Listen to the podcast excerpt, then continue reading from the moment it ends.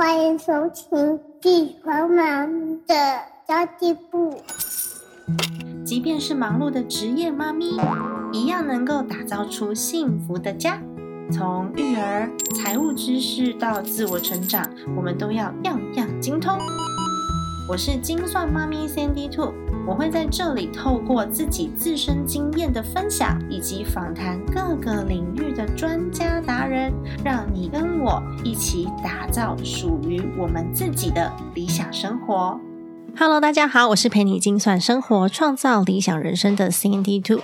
今天这一集节目主要呢是要来跟大家分享啊，你开始做财务预算之后，要怎么样比较不容易失败呢？自从我四天前在我的 Facebook 上面发布说，我终于把家庭理财入门的线上课录完了，真的很不容易诶，因为都要趁小孩熟睡之后，拖着老公半夜起来录影，不然的话，我自己一个人真的很难达成。那那这堂课呢，总共有十五个单元，讲了非常多面向的东西。那已经有同学们陆陆续续在购买这堂课程了，而且有很多用功的学员们会在我的 Facebook 私讯我问题，或者是直接赖问我问题。我将来想要成立一个学员的赖群组啦，因为这样问问题，大家可以互相回答。那就有蛮多的问题是我觉得可以共同来讨论的。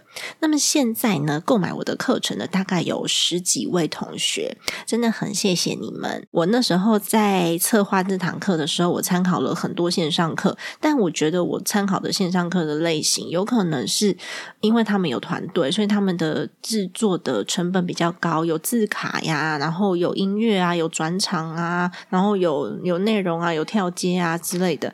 那我就一直觉得我课程的品质不是那么的好，然后就觉得嗯，好像有一点不好意思。但是后来我发现，像我们这种刚入门的人，其实我只要把内容做好，大家需要的是内容。那至于那个画面好不好看，我的头发有没有很整齐，有没有化妆师帮我画，我觉得大家应该不会这么计较。所以我还是呢，就把内容给上线了。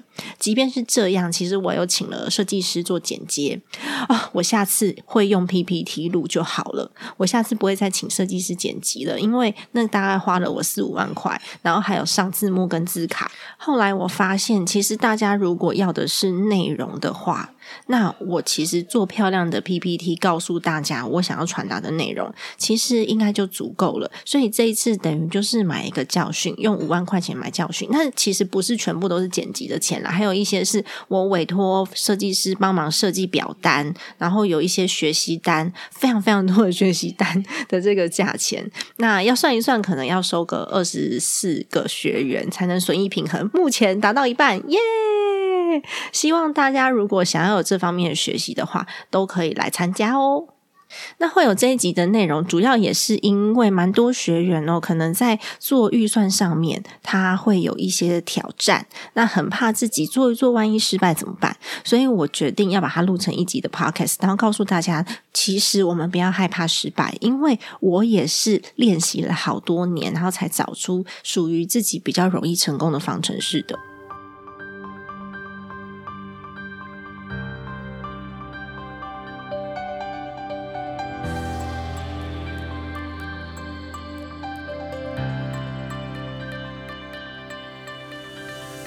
其实我自己啊，很深信“失败为成功之母”这句话，因为我自己也是尝试了很多次。我们都会在过程当中有很多的疑问，有的时候呢，疑问太多了，会让你坚持不下去。这也是为什么我在收到这些学员的问题之后，我想说我应该要成立一个赖群组给大家发问，因为真正的去遇到问题之后，我继续执行，继续努力，才能够真正的找到属于自己的方法。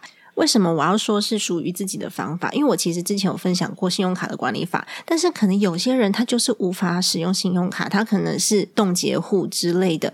那我们要用什么样子的方式去解决？这其实都要一再一再不断的尝试的。这是小问题，有些是克制化的。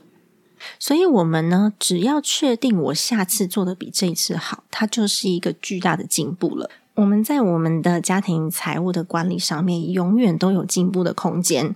进步的空间代表我们永远都有办法前进，这是一件多么令人兴奋的事情，你不觉得吗？首先，第一个观念呢，就是你要说服你自己，失败代表我仍然在尝试当中，我在尝试，代表说我有进步的机会跟可能。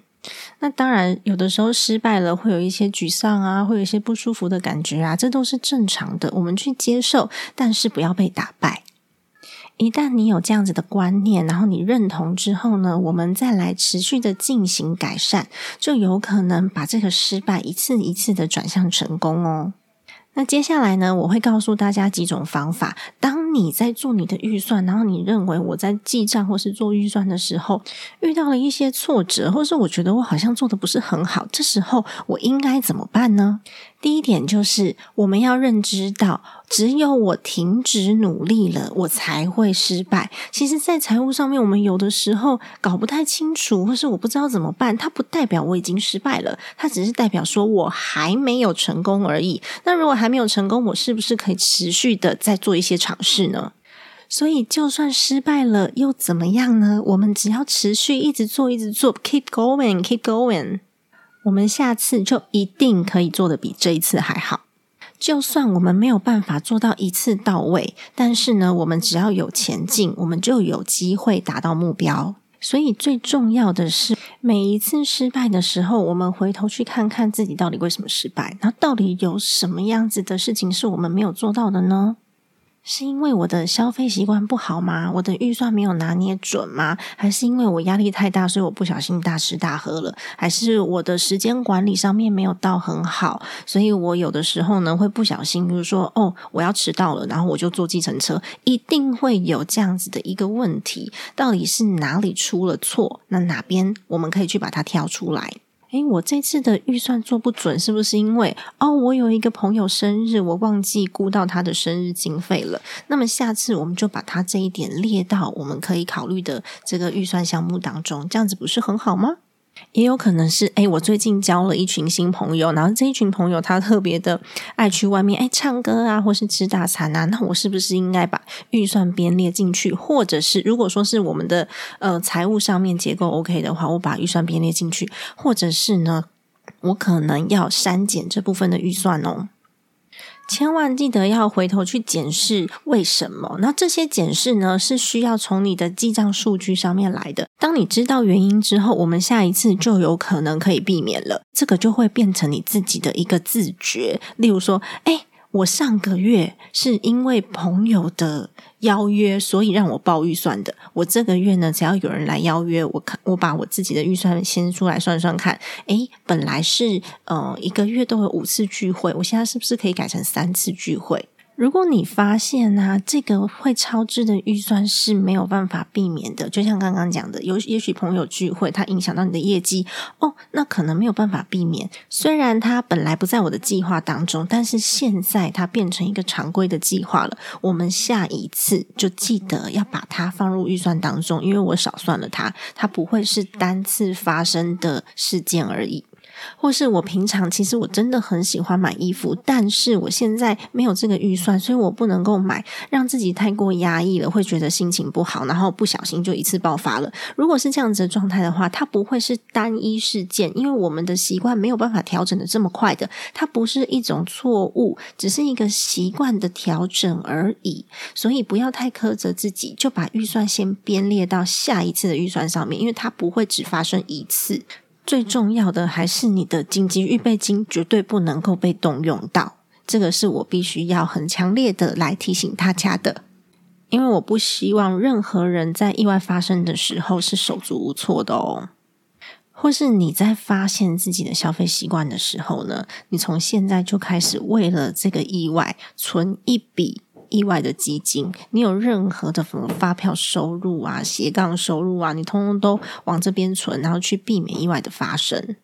那接着呢，我就要给你一些压力喽。这个压力呢，就是我觉得有这个方法是很好用的啦。因为通常在做家庭理财的人都是爸爸妈妈比较多嘛，那父母亲总会对你自己的家庭有一些家庭责任，所以我们还是可以把自己的家庭责任写下来。那去预防我下一次如果有同样的事情发生的时候，我会知道说啊，我上次报预算了。这样的话呢，会影响到我家庭的目标，或者是影响到我孩子的教育基金。身为父母亲，我一定足够聪明的知道。对自己家庭、对自己家族、对自己另外一半跟孩子最好的是什么？那我们一次又一次的提醒自己，不要苛责哦，是提醒。所以，我们其实一步一步的调整，有进步就好了。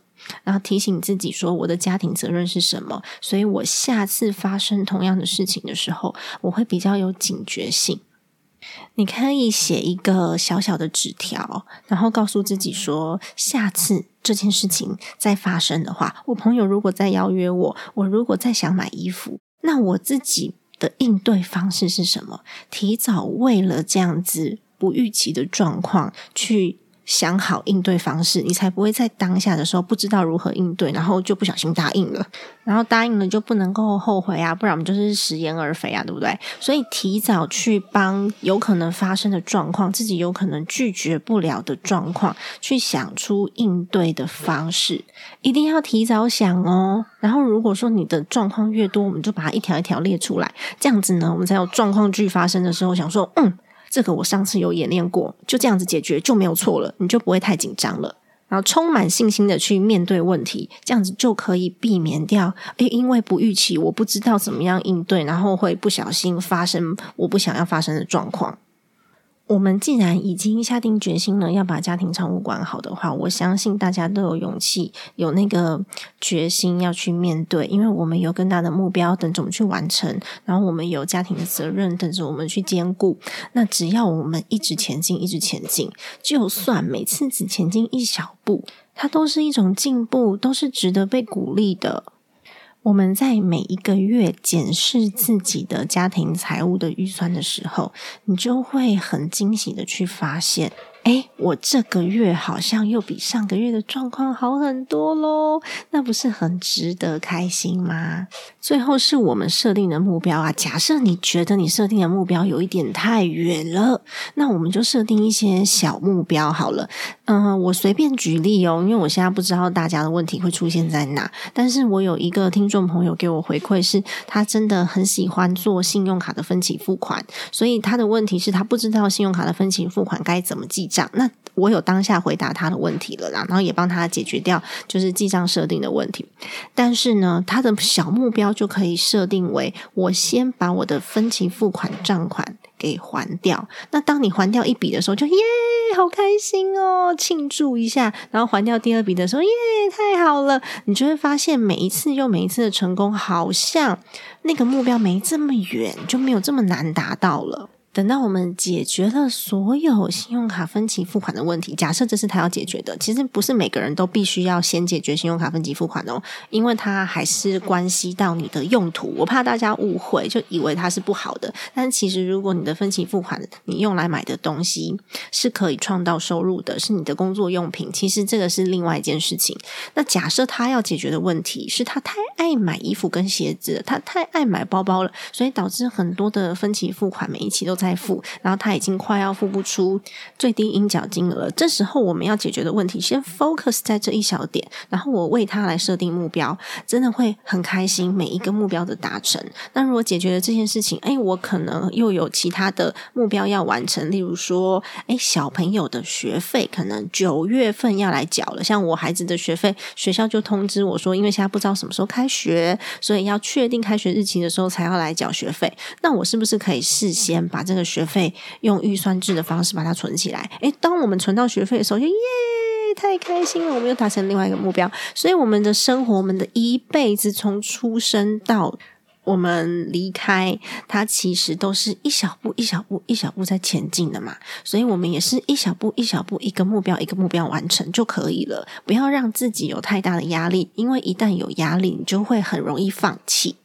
那如果你有一个斜杠收入的话，诶，我们可以把这个月的目标设定为我把我斜杠收入的账务给搞清楚，它也是一小点进步呀。如果你的目的是增加收入的话，我们也可以花个一年两年的时间，去慢慢的看着自己的账户在增长。我刚刚说的是一年到两年哦，因为其实一年到两年已经是很快的速度了，没有人可以快速在自己的财务上面飞涨的。因为如果说我去做一件很冒险的事情，它就不是家庭管理了，它就是赌博了。我们真的有很多很多的事情可以去做。没有任何事情是我们在尝试到一半的时候，我轻易放手 let go 还是可以成功的，没有这种事情。我在进入到讲座跟教学的这个过程当中，因为如果很熟悉我的听众朋友应该知道，我前前后后在不同的单位做了很多的家庭理财系列讲座。我在这个过程当中，我发现真的有很多人是，即便他听了方法，但是呢，还是很容易卡关的。所以后来我把这些东西全部都做成了线上课程。因为即便是网络上面非常多的资讯，但是从哪里开始，或者是我这一步应该先做什么，后做什么，还是蛮多人有疑问的。所以我就。就把它变成了一个步骤一个步骤一个步骤的课程哦。它其实总共有十五个单元，从了解自己的财务状态到如何记账、如何分类、如何做预期的。呃，预算支出怎么编列紧急预备金？怎么样做自己的退休金计划？如何把自己的每一项目标计划做出金钱的蓝图？怎么样检视家庭现金流？还有我的家庭的资产负债表怎么看？甚至我预算执行有哪一些比较好的方法？甚至如果我真的有贷款的话，我要如何把这个贷款分类？然后分类之后呢，有什么样子的方式可以让我自己每个月的还款金额下降？那这个部分呢，也有教大家如何去整理债。财务以及我怎么样专款专用，有哪几个账户是比较需要被关注的？那我的家庭账户要怎么设定？保险规划要怎么做，才能够真正的去达到避险的目的？那当然呢，最重要的还是我们理财的目标要坚持。如果没有坚持的话，很难继续下去。所以最后呢，我提供给大家一个社群交流的平台，然后让大家可以在里面互相的互动。哎，我真的觉得，嗯。满满的诚意耶！我把我自己遇到的问题都放在里面了啦，然后希望大家在课程当中呢可以有所学习。当然，因为项目非常非常的多，所以不可能每一项都讲到巨细靡遗。但是我都有做每一个单元的学习单，给大家做练习。好的，那这一集叶配就先到这边了哈。我还是得自己把自己的产品给推荐出去。其实每个人都需要，因为我们所有的人都站在这个社会当中，没有人是不需要赚钱的。但是呢，我有一个最大最大的愿望，就是我希望呢，透过我做的这一切，我可以帮助更多更多的女孩子，更多更多的妈妈们去实践自己的理想生活，让女人们实践自己的理想生活。这才是我最终的目标。那当然，实践理想生活里面一定有包括金钱的蓝图。我们不可能一辈子做公益嘛，所以我们呢就把自己最擅长的这一面发挥出来，提供给需要的人。它其实也是一种贡献哦。那么今天还有一个好消息想要分享给大家，我真的很希望我常常可以在我的节目里面分享好消息。不知道大家有没有听我之前有一集在讲不孕症的？哇，这个妈妈呢，经过三次的子宫手术，四次的胚胎植入，然后她从台湾到美国，美国到台湾，到处去求医。这个过程当中呢，嗯，甚至还动用到心理咨询师，因为她跟她先生在这过。当中其实磨练的蛮多的，在感情上面，他现在其实非常的疼他，但是因为过程当中双方的心情都不好不愉快，甚至呢差点离婚，求助了心理咨商师。我觉得这个过程是非常让人心疼的。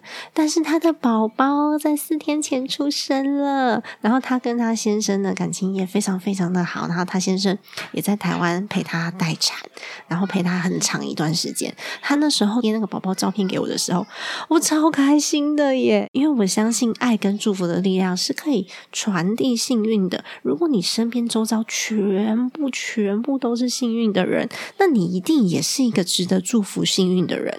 还没有听过这集节目的朋友，这集特别特别的长，因为它整个过程他都愿意分享给我们，是第一。百五十集，然后题目是未来妈妈真实故事上演，妇产科医师认证全台最难缠的案例之一，它是一个完全励志的故事哦。让我们一起恭喜 Tiffany 妈妈，恭喜你，真是太棒了。那么，如果大家喜欢这集节目的话，记得要给我一个五星好评哦。那么，我刚刚有讲到课程的部分，我也会把链接放在下面。如果说你觉得对你有帮助的话，你可以参考一下。好的，家庭理财就是为了让生活无余。分享这集节目，让更多的朋友可以透过空中打造属于自己幸福的家。我们下一集再见喽，拜拜。